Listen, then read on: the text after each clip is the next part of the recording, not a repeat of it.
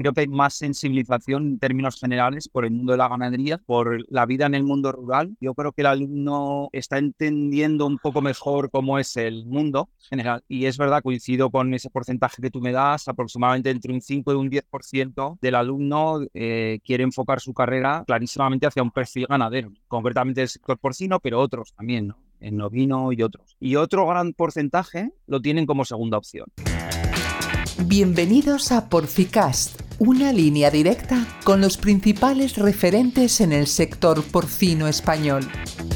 Síguenos en redes sociales y Spotify para tener acceso a información de calidad, continua y de acceso gratuito. Pues buenas tardes. Hoy tenemos el placer de compartir este episodio con Antonio Velabello. Todo el mundo te conoce como Toño Vela. Si no te importa, yo te voy a llamar Toño por los años que hace que nos conozco. Toño Vela es veterinario porcino, licenciado por la Facultad de Zaragoza y con una larga carrera profesional ha ejercido en distintos puestos y sobre todo destacar que es eh, fundador y gerente de Thinking Pig, que es una consultoría que trabaja pues a nivel nacional e internacional. Y para hoy lo que, lo que nos gustaría destacar es su perfil docente, porque Toño es profesor asociado de Practicum de Animales de Abasto, que depende del Departamento de Nutrición y Producción Animal, donde pues da la parte de porcino, obviamente porque es lo que está ligado a su desarrollo profesional. Y hoy pues vamos a hablar de, de formación de futuros veterinarios ligados al sector del porcino. Toño, lo primero, muchísimas gracias por aceptar nuestra invitación y vamos, te aseguro que estoy deseando charlar un rato contigo y disfrutar un rato. Pues hombre, por mi parte es una, lo mismo, es un placer estar con vosotros y más en una parte tan importante de nuestra profesión, en el fondo que es la docencia, que al final los que ya llevamos mucho en esto, pues bien ligado a la docencia directa porque estamos medios en la universidad o bien de, por otras formas de hacer docencia ¿no? a los propios compañeros, pues yo creo que es, que es muy importante. Para empezar esta charla entre, entre amigos, que es lo que espero que sea, eh, me gustaría que, que habláramos del perfil de los estudiantes sobre todo los de cuarto y quinto, eh, del grado de veterinaria, y cuál es la perspectiva de inserción o no en la industria. Y sobre todo me gustaría empezar eh, pues por porque nos contaras en Zaragoza más o menos cuánta gente crees tú que se quiere dedicar al porcino, así pues eh, entre la gente que está acabando la carrera. Bueno, pues yo creo que para mí una de las cosas más que más destaco de los alumnos es que no están muy bien definidos en,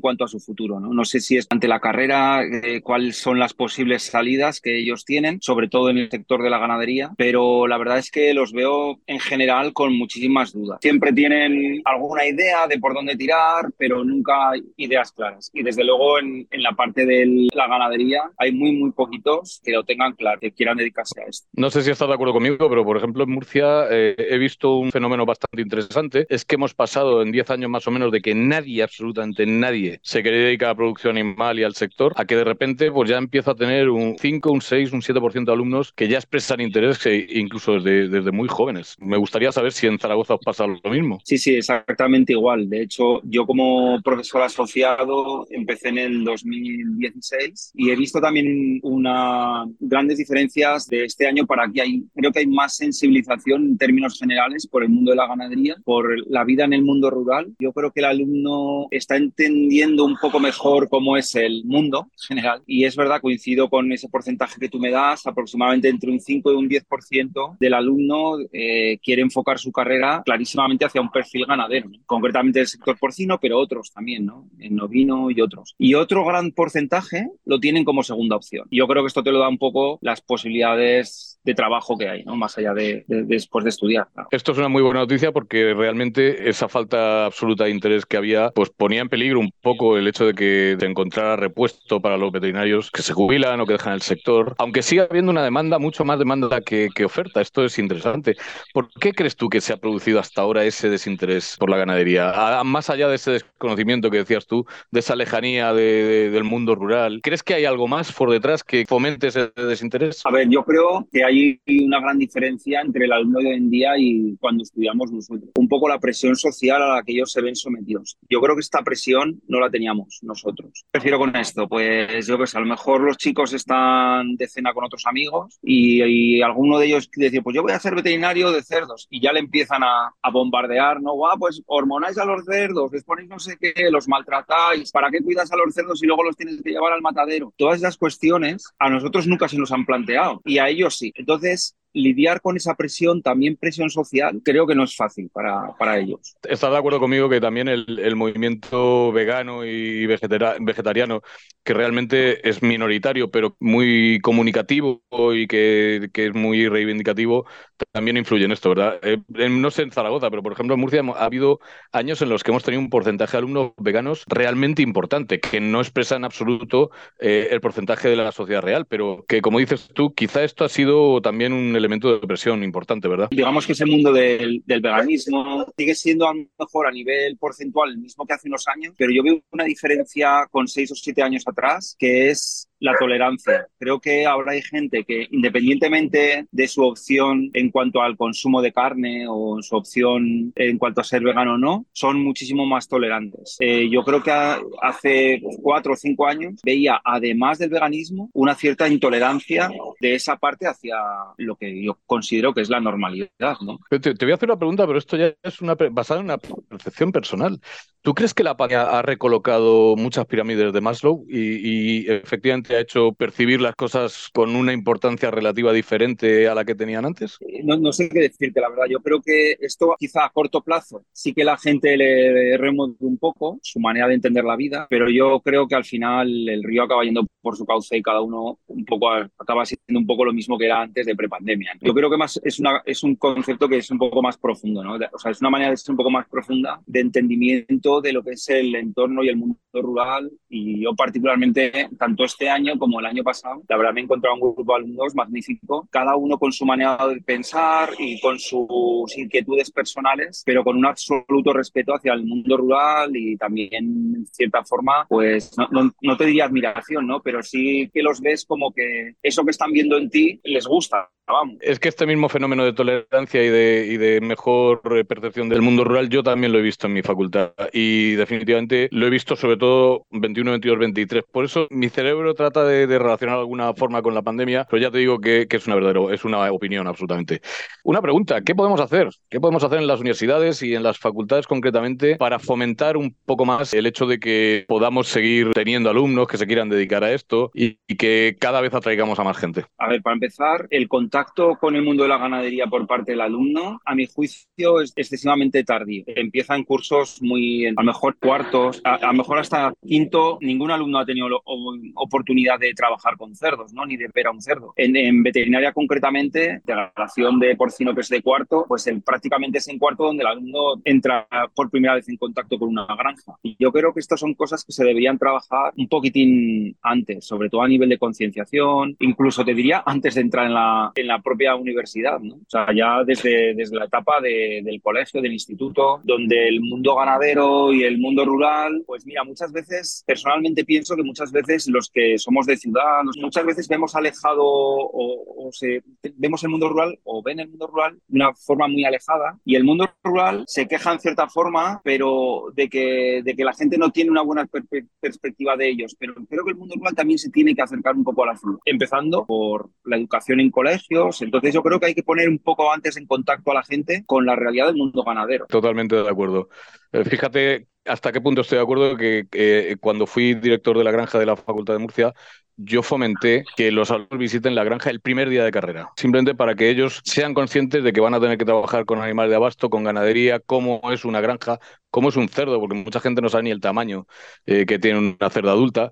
Y estoy, vamos, convencido de que esta es una de las formas eh, que tenemos que adoptar para, para que los alumnos empiecen. Y estoy totalmente de acuerdo contigo que tienen un, contacto excesivamente tardío. Cuando llegan a Clínica Animales de Abasto a tu asignatura en quinto, ya es muy tarde, les queda un semestre, semestre y medio, no les queda más. Entonces, pues bueno, efectivamente yo trataría de meter antes la producción animal. Estoy totalmente convencido de que, de que esto es así. Y además de, una acción por parte de universidades y facultades, ¿qué crees que tendría que hacer también la industria, más allá de ofrecer buenos sueldos y trabajos dignos, que ya es una diferencia con los pequeños animales, por ejemplo? A ver, yo creo que en general, una de las cosas que más echan en falta, yo creo que a nivel de sector, es que haya una relación un poco más estrecha entre universidades, empresas. Creo que en otros países, eh, Estados Unidos u otros, hay más conexión ahí. Entonces yo creo que sí nos falta un poquitín de conexión inicial, ¿no? También, aunque yo creo que, que va cambiando un poquito, pero sobre todo a nivel de investigación falta bastante conexión. Y luego, claro, a nivel de empresa, no sé qué decirte, yo creo que la empresa en general, al menos en el sector porcino, hace un esfuerzo importante para que el veterinario que se incorpora sienta realizado y tenga fuentes de aprendizaje y tenga caminos para desarrollarse, ¿no? En términos generales. No sé, yo creo que en ese sentido casi lo veo más una parte, una parte importante de, labor a nivel de universidad, más que a nivel empresa, que sí que, que veo que hacen un esfuerzo importante. Otra cosa es la situación real del campo y el trabajo en sí, que yo creo que hay un cierto rechazo por parte de nuevos veterinarios a llevar un poco este tipo de vida que llevamos los veterinarios del mundo rural que no es fácil, claro. No, no, en absoluto fácil, eso, en eso tienes toda la razón. Fíjate, a mí se me ocurre una cosa y es algo que siempre me ha llamado poderosamente la atención. Hablabas tú de Estados Unidos. Una gran diferencia en Estados Unidos es que tú no irías a las facultades a enseñar, sino que los alumnos irían contigo y estarían seis, siete, ocho meses adosados a ti y haciendo prácticas, lo que ellos llaman extension, eh, completamente desarrollando el trabajo junto a ti para que fueran plenamente conscientes de, cómo, es el trabajo rural. ¿Tú estarías dispuesto a participar en una docencia de ese tipo, a llevar gente adosada a ti para que aprendiera y se, se desarrollara? Bueno, sí, de hecho, en el aula porcina de Zaragoza y bueno, siempre fomentando un poco el trabajo de, del veterinario del mundo rural, entre el alumnado y desde luego, al menos en Thinking Peak y yo creo que en general en todas las empresas, estamos siempre bastante abiertos a que la gente se una a nosotros y enseñarles un poco cómo consiste el trabajo para que haya gente eh, para trabajar, vamos, en el campo. No, no, desde luego, yo por ejemplo que tengo que gestionar muchas veces prácticas en empresas y es muy raro que me encuentre con negativas de empresas que para aceptar alumnos en prácticas. Lo que pasa es que no es un sistema tan de mentoría como, como el que yo como al que yo me refería, sino que tú tienes a lo mejor a un chaval que hace 15 días de práctica contigo o un chaval va a una empresa durante un mes. Eh, yo la mentoría a la que me refería son seis meses, ocho meses con alguien a tu cargo y formándolo absolutamente. A mí este sistema no me disgusta, desde luego. Lo que pasa es que es muy difícil para, para un profesional como tú y todo el que está en el campo, que, que, que lleváis una vida pues, muy aperreada, desde luego. Sí, sí, sí, la verdad es que bueno, el día a día se hace difícil, pero bueno, siempre se pueden hacer cosas, ¿eh? yo creo. Siempre hay oportunidades, a lo mejor todos los días no puedes, pero, pero siempre hay cosas que se pueden hacer. Joder, ahora me gustaría hacerte una pregunta que está fuera de programa, pero, pero que quiero saber tu interés, eh, quiero, me interesa bastante conocer tu opinión. ¿Qué opinas de la incorporación de la mujer al sector porcino? Porque vamos, cuando yo empecé hace 30 años, había muy, muy pocas mujeres en el sector y esto afortunadamente está cambiando a marcha forzada. ¿Qué opinas de esto, Toño? En, la, en lo que serían las facultades, concretamente en la Facultad de Zaragoza, llevamos muchos años ya donde el porcentaje chicas supera en mucho al de chicos. ¿no? Mm. Este año creo que estamos en torno a un 85%, pero más o menos nos movemos desde hace bastante tiempo entre el 80 y el 85%. Entonces, bueno, mm. obviamente de, en ese tanto porcentaje, eh, muchas de las chicas van a incorporar también al mundo de la ganadería yo creo incluso con más convencimiento que los chicos. ¿eh? Yo en mis alumnas, eh, las compañeras que se quieren dedicar a, las alumnas que se quieren dedicar, por ejemplo, a pequeños rumiantes, a ovino o a porcino, son, están muy, muy convencidas, vamos, es que les encanta. Y a lo mejor el perfil del chico, en algunos casos no, porque es, no es negativo, ¿no? Entonces, desde ese punto de vista, eh, yo creo que las veo como incluso más pasionales, ¿no? Por, el, por, por este trabajo.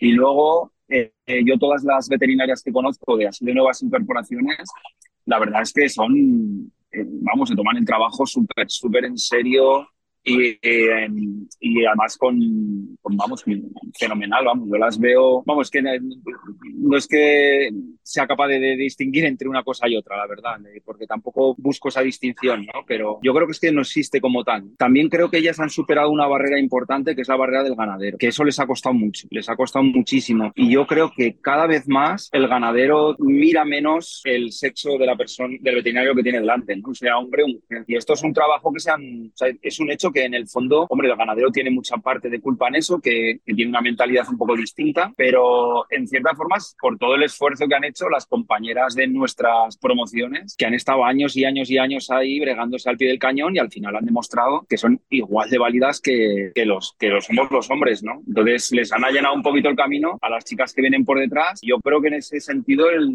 el ganadero también, también porque hay más ganaderas, ¿no? Que también, ¿no? Sí, es un poco todo mezcla, pero yo creo que, gracias al trabajo de todas nuestras compañeras de nuestra edad, ahora lo tienen más fácil las chicas más jóvenes. Totalmente sí. Además, bueno, yo conozco alguna empresa eh, cuyo gerente hoy decir, no contrataré una mujer mientras pueda. Lo que pasa es que los, les ha arrollado la demografía. Ese 80% de veterinarios que son veterinarias, pues es obvio que antes o después tiene que ocupar su sitio. Y estoy completamente de acuerdo contigo que cuando una mujer se dedica al porcino, lo hace con una pasión y una entrega igual o muy superior a, la de los hombres. Algo que me gusta es que no haya cuotas porque se están ganando ellas ella mismas y no hace falta ponerles ningún tipo de cuota. Ellas están asaltando completamente el sector y, vamos, me, parece una idea extraordinaria. Bueno, vamos a hacer un pequeño resumen de lo que hemos hablado, Toño. Hemos hablado de, de alumnos que no mostraban interés por la ganadería hasta ahora, que parece que eso está empezando a cambiar, de alumnos que se tienen que mover en un entorno social muy complejo porque, bueno, eh, tanto los movimientos animalistas como los movimientos eh, contra el consumo de proteína de origen animal, pues presionan mucho a los chavales y a veces les empuja a alejarse de ahí, pero también hemos hablado que la industria les ofrece trabajos dignos, con sueldos dignos y con horarios quizá mucho más razonables de lo que podría ser pues en otros sectores como, como los pequeños animales. Hemos hablado de la incorporación de la mujer y sobre todo hemos hablado de qué tenemos que hacer en las entidades de, de, educación superior eh, para, para atraer a estos chavales de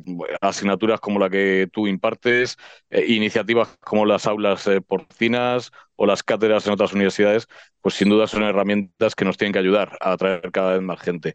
Y hemos puesto algunas ideas, a ver si alguna vez nos escuchan, como que los chavales empiecen a trabajar con animales de forma directa en primero o segundo, que no tengan un contacto tan tardío con la ganadería, porque realmente cuando vienen a darse cuenta, pues le queda un semestre, un semestre y medio para graduarse y muchas veces pues no es suficiente como para desatar las pasiones. No sé si tienes que añadir algo más a, este resumen, por favor, te invito a que digas lo que te apetezca. Bueno, sí, aparte de todo lo que has dicho, eh, que lo has resumido perfectamente, eh, bueno, yo querría animar ¿no? a la gente que está en cuarto, en quinto y cursante a que, a que apuesten por, por, el, por, por la ganadería, que apuesten por el mundo rural, por la forma un poco de vivir en ese entorno rural que, que desde otras instituciones y parece que a nivel europeo, pues en cierta forma parece como que molesta. ¿no?